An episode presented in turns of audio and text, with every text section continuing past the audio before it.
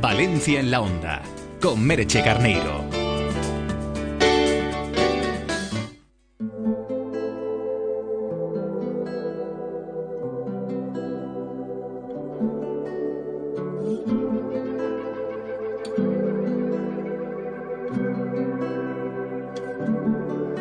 Una de la tarde, nueve minutos y casi 57 segundos. Fíjense que las infiltraciones, las eh, eh, los rellenos son eh, tratamientos que se aplican para el rejuvenecimiento facial habitualmente sin tener que pasar por el quirófano, por esas cirugías convencionales de las que tantas veces también hemos hablado. En, ocasiones incluso se utilizan para remodelar regiones faciales que de alguna manera puedan tener alguna pequeña dificultad, como pómulos, mentón, nariz, etcétera.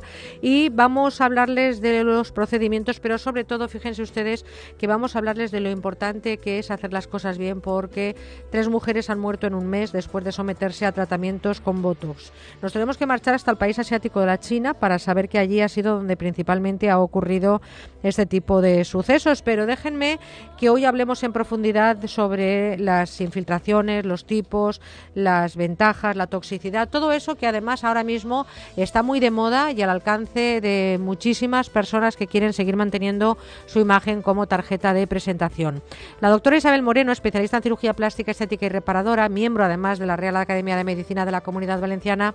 Es esa persona a la que llamamos y siempre está para atendernos y en este caso para hablar de esta seguridad necesaria para hacer este tipo de tratamientos. Doctora Moreno, buenas tardes. Isabel. Hola, buenas tardes, Merce. Gracias, como siempre. Un tema interesantísimo también porque hemos visto, eh, a mí no me gusta tampoco alarmar y alertar, o sea, es decir, no vamos a abrir aquí tampoco la caja de Pandora del sufrimiento ni de la alerta, pero sí que es cierto que esta noticia que hemos visto, que ocurrió el 12 de, noviembre, nos ha alertado a todos, ¿no? Mujeres que han muerto habiéndose sometido a tratamientos con votos. ¿Qué es lo que puede haber ocurrido en estos casos? Bueno, como tú decías, no podemos ser alarmistas. Lo que hacemos o lo que intentamos hacer es informar y divulgar lo que realmente debemos de hacer en cada caso y dónde debemos de ponernos estos productos.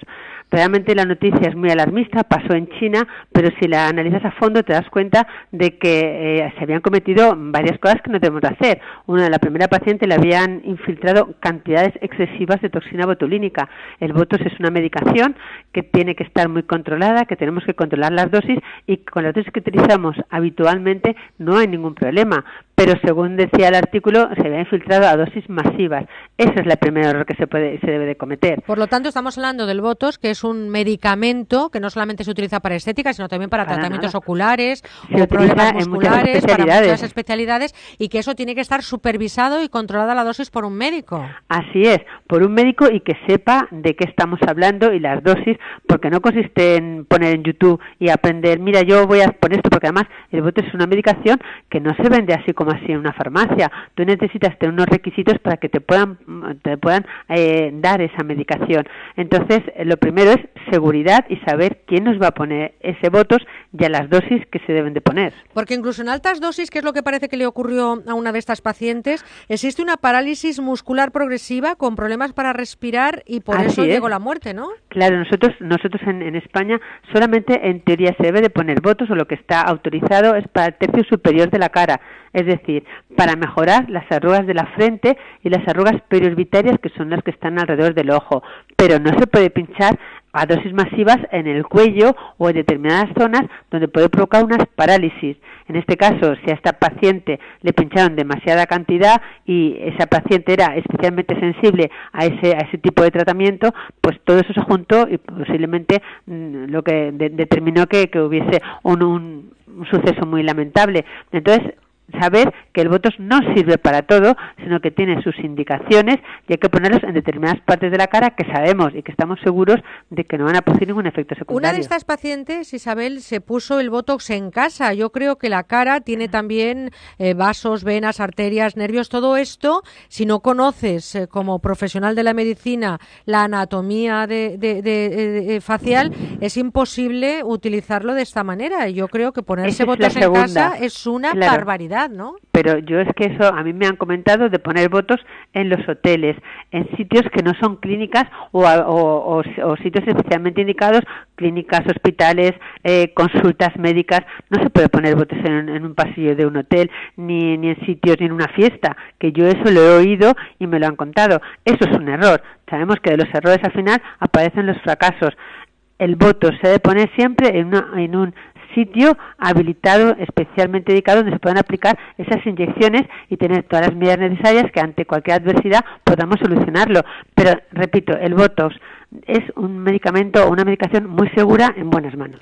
Hablamos de una joven de 24 años que ingresó precisamente en un importantísimo hospital de, de, China y allí falleció porque se puso el botox en casa. Lo decimos porque estas cosas que a veces se frivoliza demasiado tienen, como decía, su ventaja y su toxicidad. Porque ¿cuántos tipos de infiltraciones hay hoy en día que están eh, de alguna manera siendo la alternativa para el rejuvenecimiento facial sin tener que pasar por quirófano?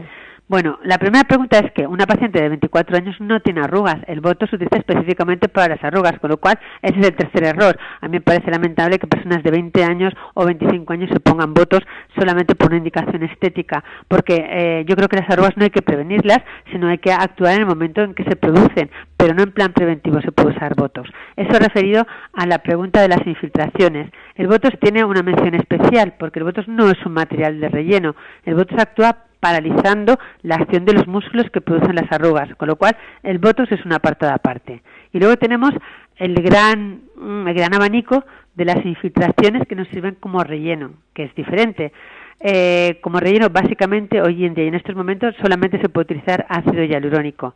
Yo que, por suerte, llevo muchos años dedicada a este mundo, a lo largo de, de, mi experiencia han aparecido muchas sustancias que se podían inyectar, entre ellas la silicona, que fue un error y que ahora se paga el precio de todas aquellas pacientes que se sometieron a infiltraciones de silicona. Hoy totalmente prohibido porque se ha visto que la silicona no es un material que se reabsorbe y da muchos efectos y muchos problemas secundarios.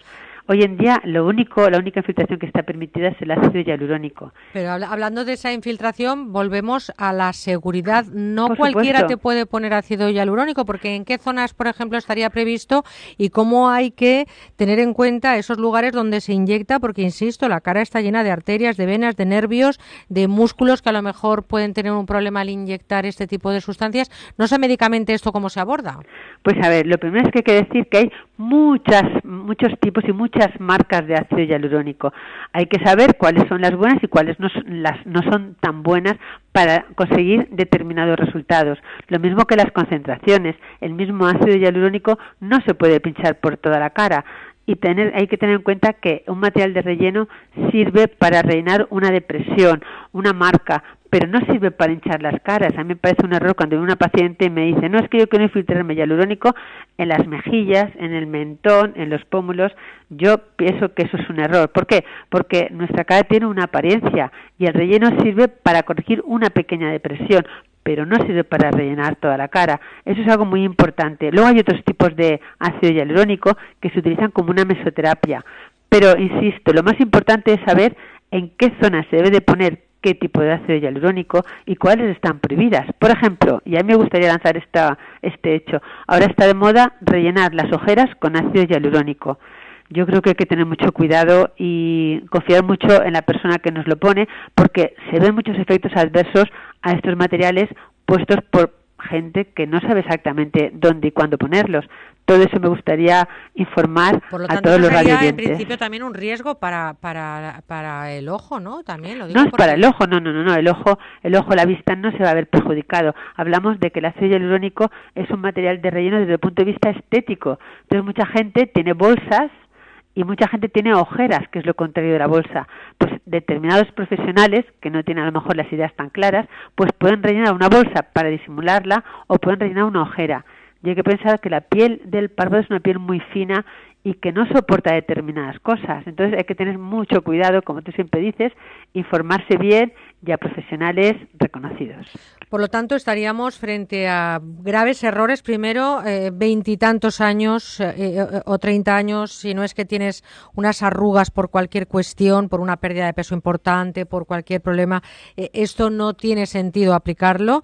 En segundo lugar, en ninguna de esas ofertas que encontramos en el hotel tal o en la casa o en la peluquería, eso sería otra de la irresponsabilidad mayor que cometeríamos. Y en tercer lugar, saber claramente que la persona que nos va a hacer ese tratamiento tiene detrás una experiencia, una profesión y sobre todo una capacidad de reacción frente a cualquier problema, ¿no? Así es, por supuesto, que ante cualquier adversidad que puede pasar, porque en medicina todo es posible, cualquier persona puede un día levantarse y tener una reacción alérgica a alguna sustancia que se pongan en un sitio adecuado y ante cualquier eh, efecto adverso se pueda solucionar por el profesional médico. Y hemos visto, lo estamos diciendo, hay personas que han fallecido como consecuencia de una mala utilización del Botox, dejando al margen esos, esos eh, tipos de infiltraciones que evidentemente tienen que estar controlados por un profesional, pero no estamos hablando de un médico medicamento, el Botox no deja de ser un fármaco que tiene que ser controlado, utilizado, manipulado y sobre todo revisado por un profesional de la medicina. Por supuesto, así es. Nunca en casa. Esto que me pincho o no me pincho, esa es la cuestión, ¿no? En un recinto sanitario, siempre.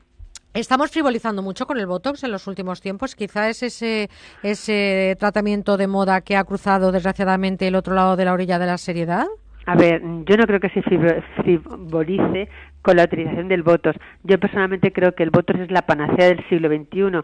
Es una medicación que nosotros los cirujanos plásticos lo utilizamos para corregir las, las arrugas, pero también lo utilizan los especialistas digestivos para las incontinencias, los urólogos para las incontinencias, los oftalmólogos. Es decir, que yo creo que es una medicación que no tiene límites pero que hay que saber utilizarla y hay que ponerla al paciente adecuado y puesta por manos adecuadas. Yo no me imagino a nadie pinchándose para una hiperhidrosis, por ejemplo, en casa solo, ¿no? Para pues, evitar, pues, pues, pues lo mismo para la estética, ¿no? Claro, desde el punto de vista estético, lo mismo, tiene que hacerlo un profesional, pero, pero bueno, ya sabes, echa la ley, echa la trampa. El Botox hay que no ser alarmistas, hay que decir que es una medicación muy buena y que hay que saber ponerla y utilizarla. Por lo tanto, hay que conocerlos, respetarlos, no llevarse ningún susto porque hay detrás un profesional y también conocer de antemano las ventajas y la toxicidad y sobre todo me quedo con una de las frases que ha dicho la doctora Moreno, como tanta, siempre interesante, que a los 24 años la pregunta sería ¿qué haces tú poniéndote votos? ¿no? Esa sería quizá... Esa es mi opinión personal. No, no, yo creo que al final ese es el sentido común, ¿no? De que pues alguien que,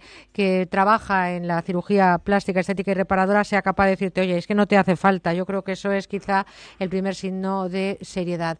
Isabel Moreno, como siempre, un lujazo y un placer. Mil gracias por estar con nosotros. Oye, ¿eh? Gracias por contar conmigo siempre. Un abrazo. Hasta la próxima. Hasta, la próxima. Especialista en cirugía plástica, estética y reparadora, miembro de la Real Academia de Medicina de la Comunidad Valenciana.